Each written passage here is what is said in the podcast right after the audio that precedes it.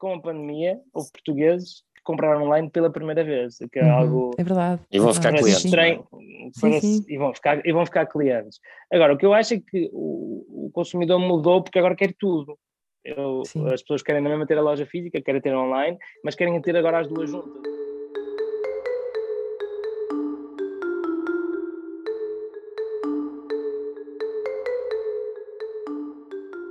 Olá a todos, bem-vindos ao DecoPod, um podcast da Deco. A conversa de hoje é com um gestor de referência na área da logística em Portugal, que nasceu na cidade do Porto, mas é sem dúvida um cidadão do mundo. Atualmente é CEO e vice-presidente da Rangel Logistics Solutions e também presidente da Associação Portuguesa de Operadores Logísticos. O meu nome é Mariana Almeida, tenho comigo o André Regueiro e temos connosco o Nuno Rangel. Bem-vindo, Nuno. Obrigado. Obrigado. bem- Bem-vindo ao DECPOD. Uh, começar por te agradecer uh, teres uh, aceito o convite para vir aqui conversar e transmitir a tua experiência sobre este importante setor para os consumidores que é da logística. Uh, e começava precisamente por isto. Uh, o consumidor uh, que hoje usufrui de uma loja do tamanho do mundo, como se costuma dizer, mas efetivamente há todo um processo não visível que permite a existência dessa loja e que os produtos cheguem perfeitamente seguros um, e, e, com toda a qualidade da nossa casa. Queres partilhar um pouco aquilo que é a função da logística nestes modelos de negócio e, e, portanto, em todo este processo que, no fundo, cria aquilo que é fundamental no mercado, a confiança no consumidor? Sim. Primeiro de tudo, obrigado pelo, pelo convite, André e, e Mariana e Adeco. É um prazer e uma honra estar aqui com vocês. Agora ainda, ainda a questão, obviamente é assim, eu acho que a, a, logística, a logística sempre foi muito importante no mundo, não é? E sempre existiu. Obviamente que neste momento, e tendo o que aconteceu devido à pandemia, a logística ficou de uma forma muito visível e muito aparente e muito importante, e principalmente no, no, no comércio eletrónico, não é? Uhum. Uh, indo ao concreto do comércio eletrónico, assim, nós, se calhar voltando um bocadinho atrás, e no, e no, ano passado, nós fomos um dos atores principais para trazer muitos dos materiais de, de proteção e de segurança que vieram da China, e naquele momento houve um impacto na logística brutal, porque as companhias aéreas não voavam, e havia uma falta de transportes aéreos, e, e, e de repente toda a gente queria trazer mercadoria, neste caso essencial para a proteção contra o Covid, e, e, e, era impossível quase arranjar capacidade de voos aéreos. Isso foi uma operação logística muito interessante e, e, provou a importância que a logística pode fazer parar tudo, e neste caso parar situações críticas que eram para nós muito importantes na, na luta para a pandemia. E de repente veio o e-commerce, não é? E nós, obviamente, todos os operadores de logística e todos, todos os retalhistas e todos os sites online que vendem online sentiram o impacto de que as lojas físicas estavam fechadas, mas o online estava aberto e assim, uns tinham a capacidade operacional para poder servir, outros não tinham, e as coisas complicaram-se, não é? Como não vimos muitas histórias. Mas, mas aqui só leva a crer, e, e eu acho que a minha. Eu, obviamente vem sempre a promoção de, da logística e do outsourcing logístico uhum. pela importância do e-commerce. Uh, surgiram, obviamente, em Portugal existem muitas PMEs, umas uhum. que não estavam bem preparadas para vender online, mas no último ano têm-se estado a preparar e, e, têm, e têm começado. E, e é preciso, não só, muitas vezes olhamos para a tecnologia, para o site, mas esquecemos que, tem, que, uh, uh, o que o, a parte importante que é a parte física. E eu normalmente digo é a parte sempre mais difícil e é a parte normalmente que pode correr menos bem, não é? Porque envolve mais pessoas, envolve meios, envolve a circulação da, da, da mercadoria e essa é uma parte importante e, e, e muitas vezes as pessoas acham que vem, montam um site e que depois tudo o resto vai atrás. E, e, por isso eu, essa é uma promoção de que as pessoas procurem um melhor a logística, porque o cliente sente o impacto da logística. E, e, e neste caso o e-commerce é muito importante e eu diria que é, a logística, nós normalmente estamos habituados a ir a uma loja e agora estamos habituados a entrar numa, numa loja física, agora estamos habituados a estar num site online e queremos que aquela encomenda chegue à nossa casa Sim. nas condições de que a gente a comprou, a, a encomenda exata é? e em boas condições, não é? E ficamos muito frustrados se ela se atrasa, se ela, se ela imagina, podemos comprar umas sapatilhas e não vem o nosso número que a gente pediu, ou comprou uma, compramos uma camisola e vem um tamanho errado, que são uhum. erros possíveis no, no, no, num processo de logística.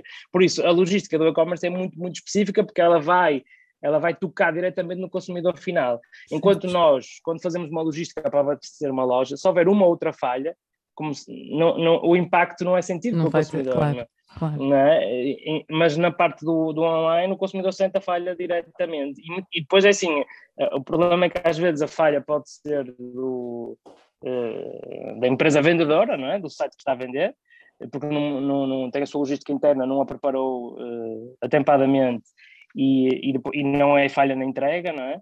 Ou, ou, muitas vezes também pode ser a falha do operador logístico ou do operador uh, expresso de transportes. Uhum. Eu acho que aqui também é importante esclarecer talvez as pessoas, porque às vezes as pessoas, as pessoas uh, não sabem muito bem de quem é que é a responsabilidade. Certo. Da... certo. Ou seja, chegam-nos muitas diria, dúvidas eu, dessas. Uhum. Eu, eu, diria que assim para simplificar, há, um, há, há, aqui talvez três modelos possíveis. Ou seja, eu sou, tenho um site, não é? tenho um negócio uhum. que é um website, eu posso fazer a minha logística, e quando eu digo a minha logística, eu armazeno os meus produtos e eu recebo o pedido da encomenda, ou seja, eu, o pedido que o cliente comprou, eu preparo essa encomenda, embalo-a uh, e, e entrego-a a um operador, que a gente chama um operador expresso, que é um, um transportador, uhum. que, faz o last, que vai fazer o last mile, não é? E aí o que é que pode acontecer? A minha logística interna falhou e eu cometi. Se foi na preparação da encomenda porque foi um produto errado, a cor errada, o número errado, eh, foi porque a minha operação interna falhou. Se há, e depois também pode haver um atraso na entrega, na, na, na perna final do, do last mile. Uhum. Depois há, há o outro modelo que é eu uh, sou um, um, vendedor online, uma loja online, eu subcontrato toda a minha logística. O que é que eu faço?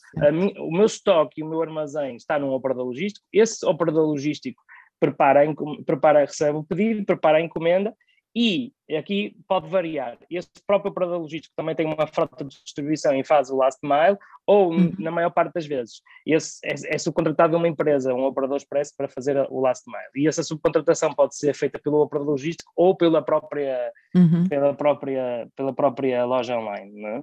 Que giro. Essa já é uma, é uma... Vezes... Não tenho noção disso.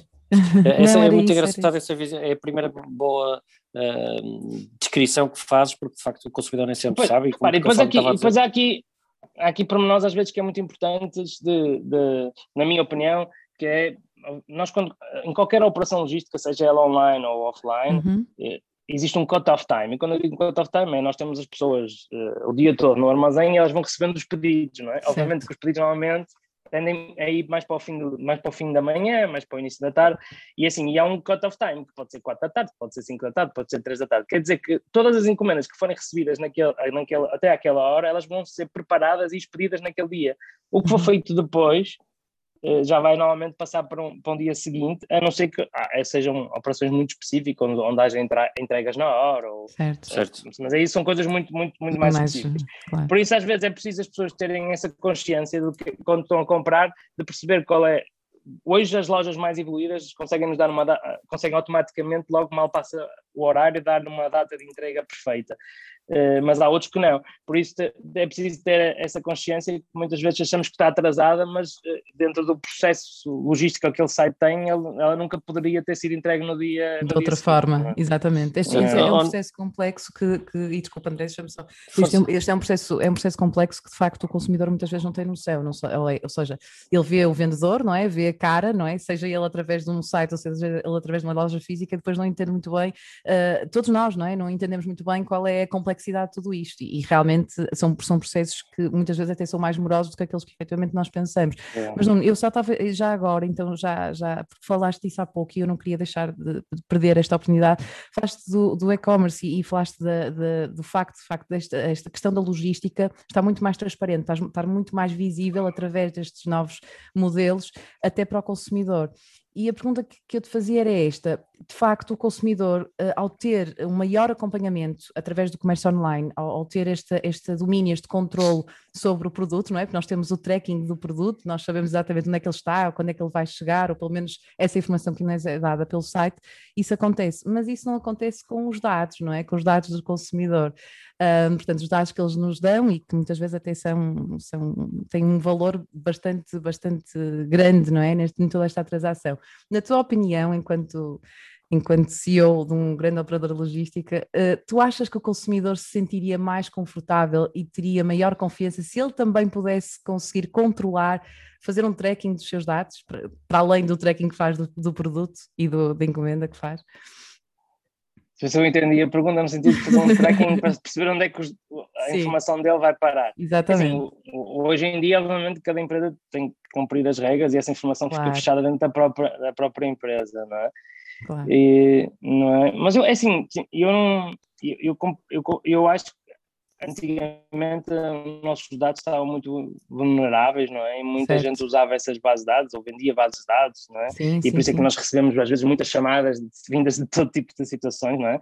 Mas eu, eu acho que, obviamente, que nós temos de ter algum cuidado eh, onde é que estamos a partilhar os nossos dados, não é? Quando são, são sites, sites e empresas de referência é uma coisa, quando não são, são outra.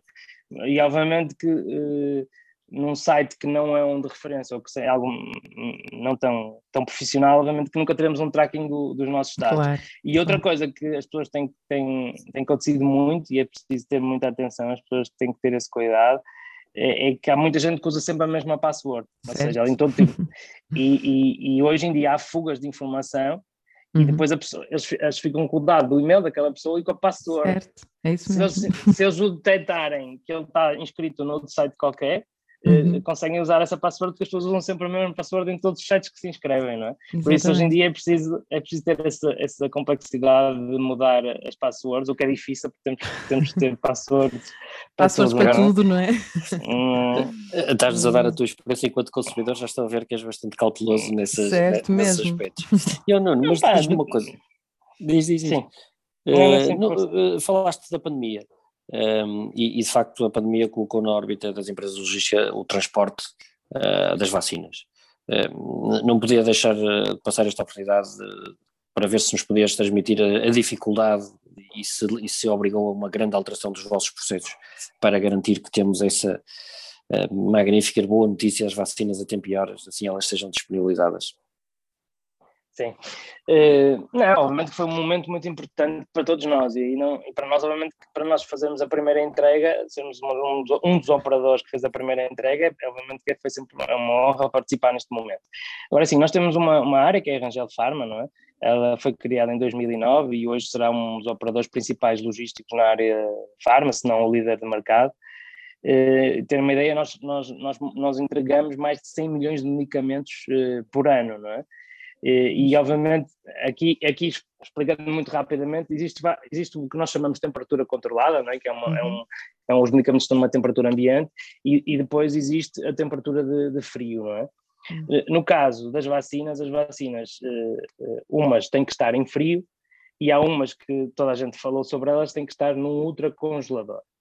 E qual é, e qual é por acaso, nós na Rangel compramos um ultracongelador e temos um, e eu acredito que em Portugal, a não ser o centro de logística do governo em Coimbra, eh, nós uhum. seremos provavelmente o único privado com ultracongelador, mas que neste momento não é usado para armazenar eh, vacinas. Pronto, e a dificuldade está nessas vacinas, porque essas vacinas têm que ser guardadas a menos 80 graus. E isto não é normal, não é um processo normal. O frio é um processo natural, sempre existiu uhum. e, e, está toda a operação preparada para isso. Pronto, qual, é, qual é aqui a vantagem? Agora, para não, para, não, para não errar, estas vacinas de menos 80 graus, elas suportam ir para um frio normal, eu penso por 5 dias ou 6 dias, uhum. concluindo que dá tempo suficiente de sair do, do, do ultracongelador, fazer a entrega e ser dada, não é? É, não é? Por isso, a grande dificuldade é armazenar armazenar as vacinas de menos 80 graus. Isso sim é uma dificuldade, porque esses ultracongeladores não existem. Por outro lado, eh, as vacinas são muito pequeninas e, e, com, não sei se já passou muitas vezes o centro da logística do governo em Coimbra, uh, o ultracongelador é um, é, é um frigorífico grande, não é? Uh, no final não é sim, nada sim. de... Temos certo. três ou quatro, dá para milhares de vacinas, não é? Uhum. Não, não, também não é nenhuma ciência assim. Uhum. A realidade é, o que nós nos preocupamos foi, quando comprarmos, é que ia haver uma procura muito grande e o fabricante podia, porque nem, não há muita gente a fabricar estes ultracongeladores, uhum. podia não ter não tens para entregar. Isso é, claro. é, essa, essa, era a grande diferença. Pronto. Depois o resto, é, elas vão embaladas dentro. De, elas podem, elas podem uh, o transporte frio pode ir em duas situações. A carrinha pode ir a frio, é? e, o, e o produto vai lá dentro, seja um medicamento, seja a vacina, ou ela pode ir a temperatura ambiente e, e, a, e a, vacina, o medicamento é colocado numa caixa, que são caixas muito específicas, que mantêm a, a temperatura de frio. No caso das vacinas em Portugal, o que é que nós estamos a fazer? As, as vacinas vêm nesse tipo de caixas, não é? São caixas normalmente aguentam, dentro da caixa ela aguenta a temperatura no mínimo 24 horas, nós temos uhum. caixas que aguentam 48 horas. Um, e, e, neste caso, para o caso da vacina, nós estamos a fazer uma coisa que é, são viaturas dedicadas, ou seja, a nossa viatura dirige-se ao centro de, de Coimbra, tem uma rota naquele dia e ela faz aquela rota só para entregar vacinas, não é? E normalmente estamos a falar de 3, 4, 5 caixas, quer dizer, a carrinha vai literalmente vazia, porque as vacinas são muito leves, são coisas muito pequenas. Eh, qual é, qual, qual foi aqui, assim, neste momento a dificuldade, ela não existe, foi obviamente o ultracongelador era importante nós quisemos uhum. ter, e, e, depois é preciso ter as viaturas disponíveis, porque as nossas viaturas que nós temos, elas andam todos os dias a entregar medicamentos, não, não temos viaturas paradas, não é? Pronto, obviamente que nós tivemos aqui a sorte de, de ter aqui uma transição de aquisição de novas viaturas e fomos prolongando ficar com algumas antigas para, para, para, poder ter mais capacidade de resposta, porque a, gente, que o grande, a grande dúvida que nós temos, e, e daqui até ao final do ano, é se vão chegar mais, a que ritmo é que elas vão chegar, elas vão, claro. não é? E porque, qual, é a capacidade de resposta que temos que dar eh, para resolver? E eu acho que hoje em dia, eh, mesmo que elas cheguem muitas, não, não, não vai ser pela logística o problema. O problema, vai, dar uma boa. O problema, é ter, sim, sim. O problema é ter vacinas. Porque Estás a dar essa boa, essa boa notícia. Nós, Venham as vacinas que a logística resolve. Nós conseguimos. Reparem, reparem, em último caso, digamos, nós estamos a fazer uma coisa que é a viatura vai com escolta policial, ela é dedicada, claro. vai ali. Mas em último caso, nós na Rangel temos uma malha de distribuição que, que, todos os dias entregamos até às duas da tarde em qualquer ponto do país, em todos os hospitais, em farmácias. Uhum. Em último caso, este tipo de produtos podiam ser injetados nessas redes de distribuição farma e elas iam ser entregues na mesma, não é? Quer dizer, eu acho que a capacidade, obviamente, neste momento queremos uma operação, é uma operação dedicada, porque pronto, tem-se alguma sensibilidade claro. ao produto, e, e, mas eu acredito, imaginemos, não, não gosto de falar nisto porque depois, depois ninguém gosta, sabe, mas imaginemos que para, para o ano está tudo bem, mas a gente vai ter que continuar a tomar vacinas. Se calhar, claro. se tiver tudo bem, provavelmente essas vacinas vão entrar num processo normal como qualquer outra certo. vacina, como a vacina da gripe, não é? E entram claro. num processo de logística normal, distribuição normal, não é? Claro.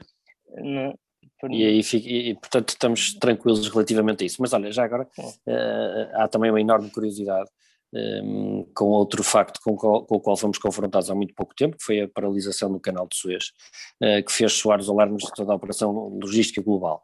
Uh, Consegue-nos explicar de uma forma assim muito simples os impactos diretos para os consumidores de uma situação como esta? Consigo.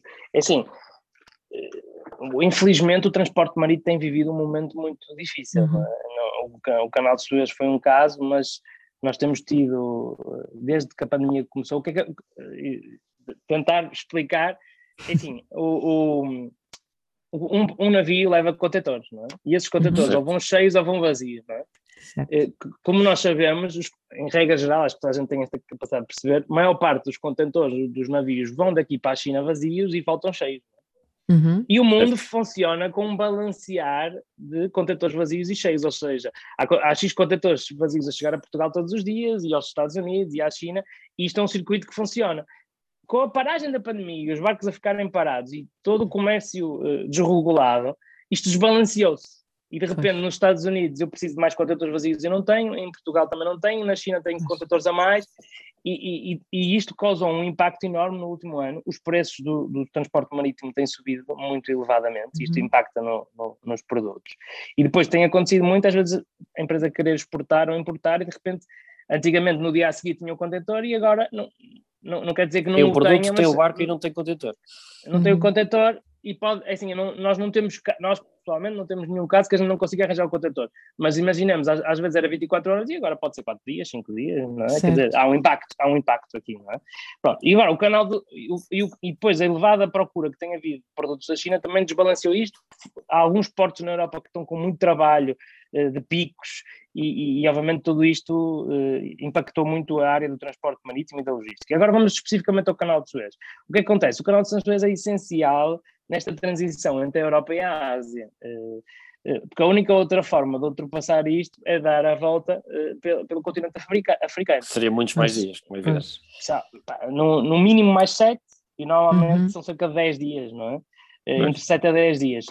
É muito tempo. E depois não é só o tempo, o consumo, imagina o que é que um navio consome, seja não só de combustível, claro. como a quantidade de pessoas que tem lá dentro e tudo que consome, eh, mais 10 dias é um, é um, é um aumento de custo muito alto e isso impacta logo. É. Uma, eh, as nossas encomendas chegam mais tarde, porque vão demorar mais 10 dias, outra, vão, vão, o custo vai ser mais alto. Não há para o que é que, Agora, o canal de Suez acabou por se resolver, mas isto vai provocar um, um impacto durante bem um mês, não, não, se vai resolver. Porque é que aconteceu? Havia muitos navios a, a, a chegar-se lá, a entrar, e depois alguns tiveram que alguns tiveram que decidiram que não iam fazer os 10 dias, que iam preferir esperar, aguardar. Outros decidiram, ah, decidiram que iam fazer os 10 dias, ou seja, há sempre, vai sempre haver um atraso, e na minha opinião é um atraso superior a 10 dias. Claro. Ninguém tomou uma decisão no dia que aquilo aconteceu, claro. porque tinham que perceber se aquilo era uma questão de um dia ou dois dias, ou como é que aquilo ia ser resolvido.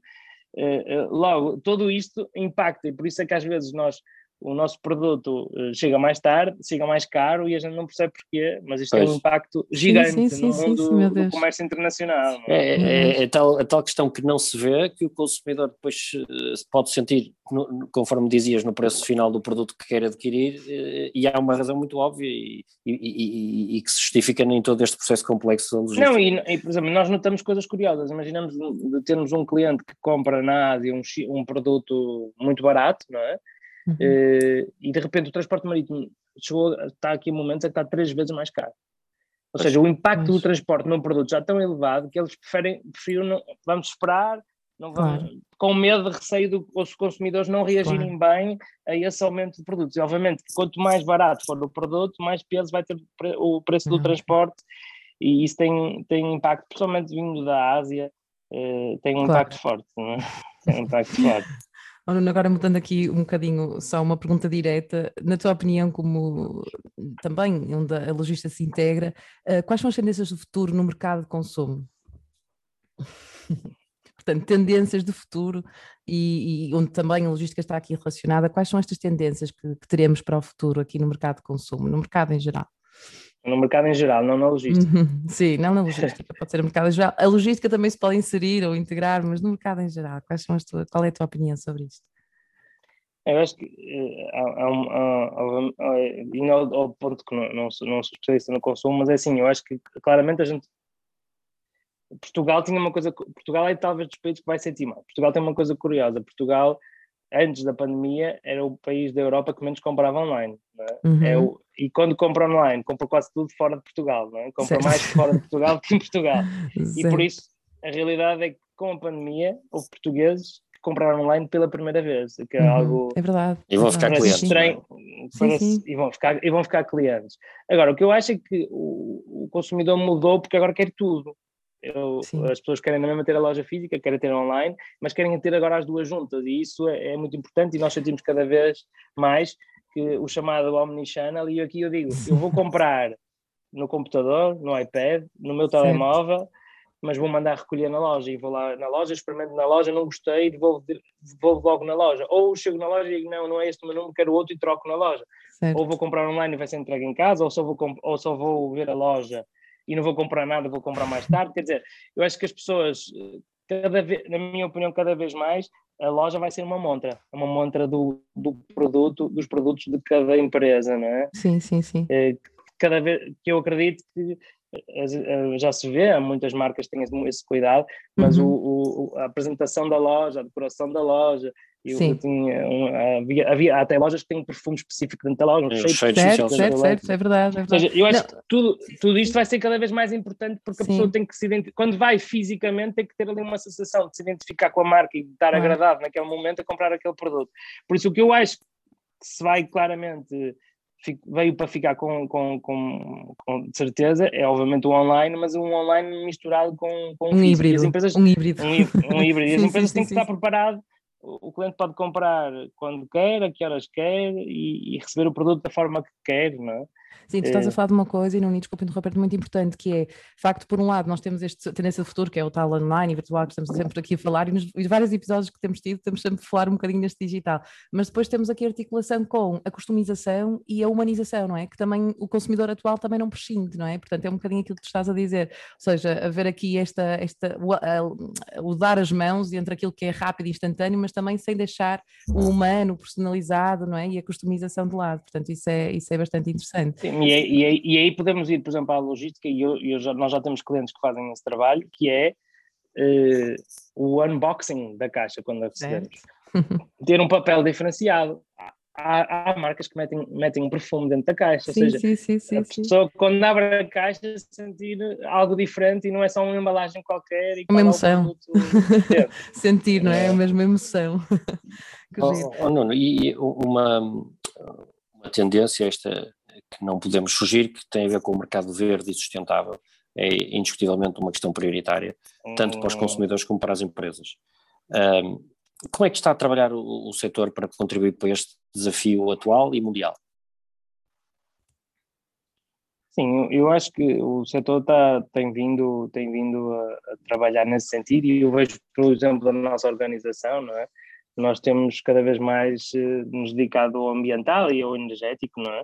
e acho que há uma preocupação, eh, há uma preocupação muito forte. Penso que as empresas já têm, já têm abordado, pelo menos a, a, nossa tem, a parte da infraestrutura, dos resíduos, da energia, da poupança de energia, seja ela com equipamentos que fazem essa poupança, seja educar os nossos próprios colaboradores na, na, na reciclagem, na, na, poupança de energia, na poupança da água. Isso é um trabalho muito intenso que temos vindo a fazer. Agora, claro, há aqui um outro ponto que é um grande que no nosso caso nós não somos detentores de veículos, não é? A não ser os veículos da Farma, todo, todo o nosso transporte internacional é feito, nós somos um transitário e uhum. subcontratamos uh, empresas de transporte, não é?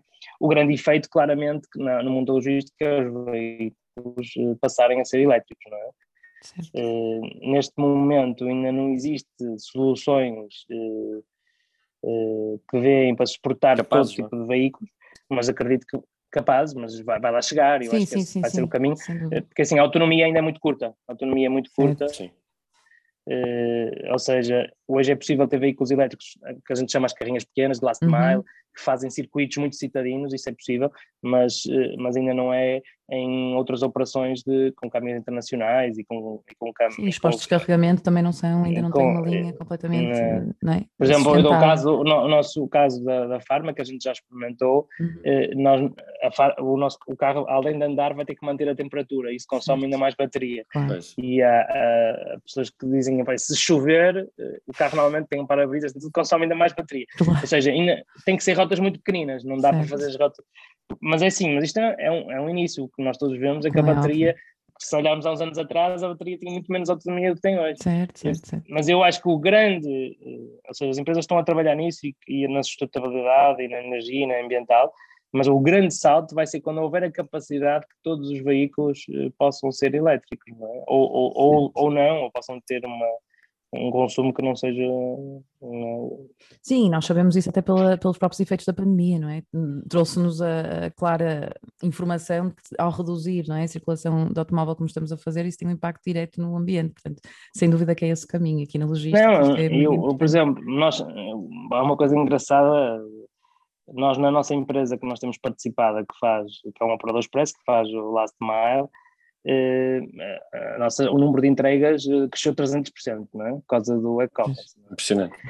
É, é, agora, as nossas rotas nunca foram tão produtivas, nunca. É uma coisa impressionante, nem nós tínhamos a capacidade de. Primeiro, como as, o que compramos online normalmente é pequeno, cabe muito uhum. mais mercadoria. Claro. Dois, houve muito menos trânsito, muito menos trânsito. E o, e o terceiro, as pessoas estão em casa não está o marido, está a mulher, está alguém.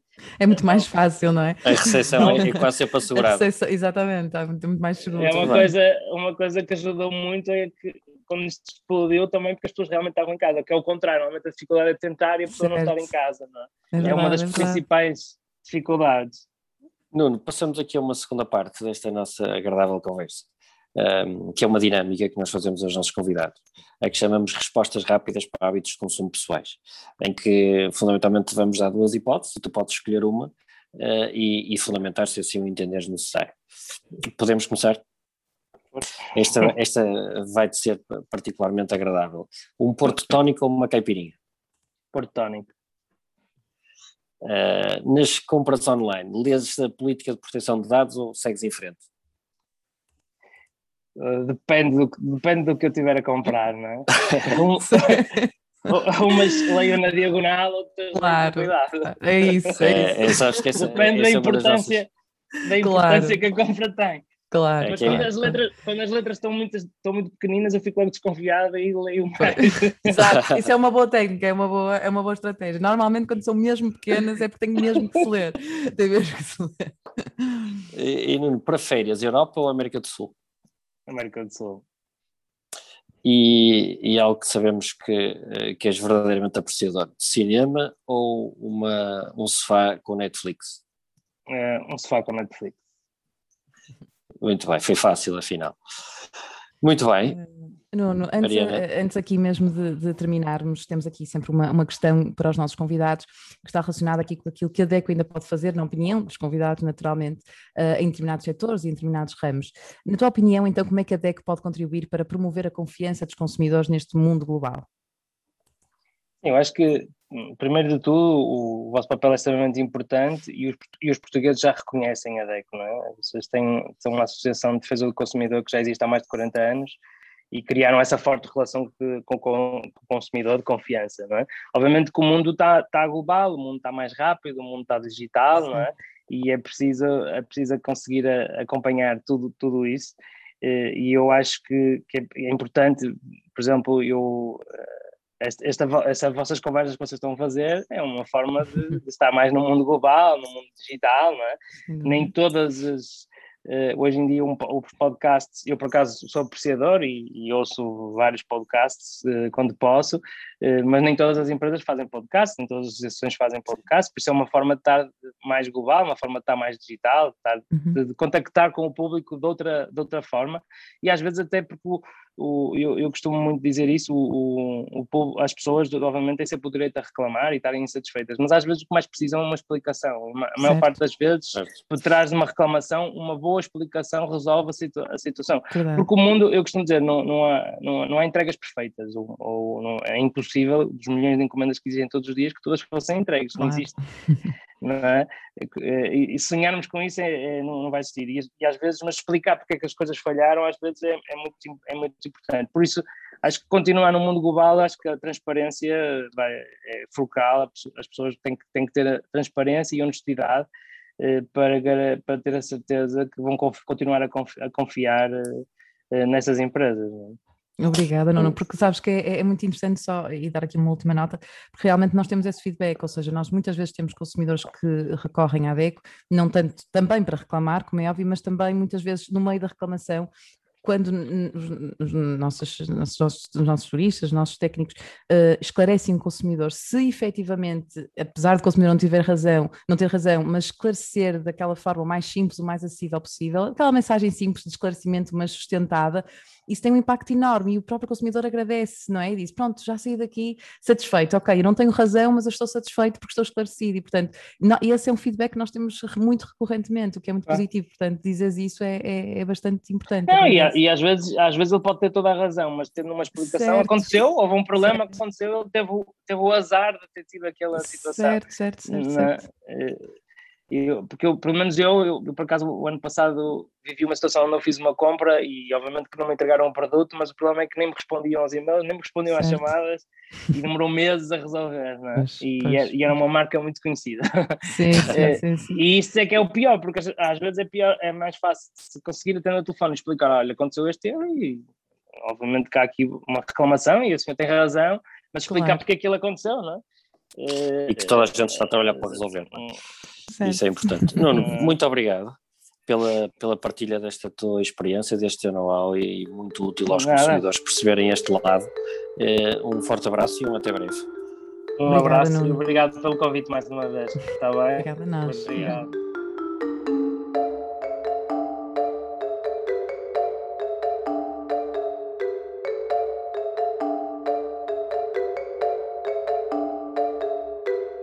Agradecemos por estarem desse lado. Continuem connosco e ouçam todos os episódios. Acompanhem-nos, comentem e partilhem. A DECO sempre consigo.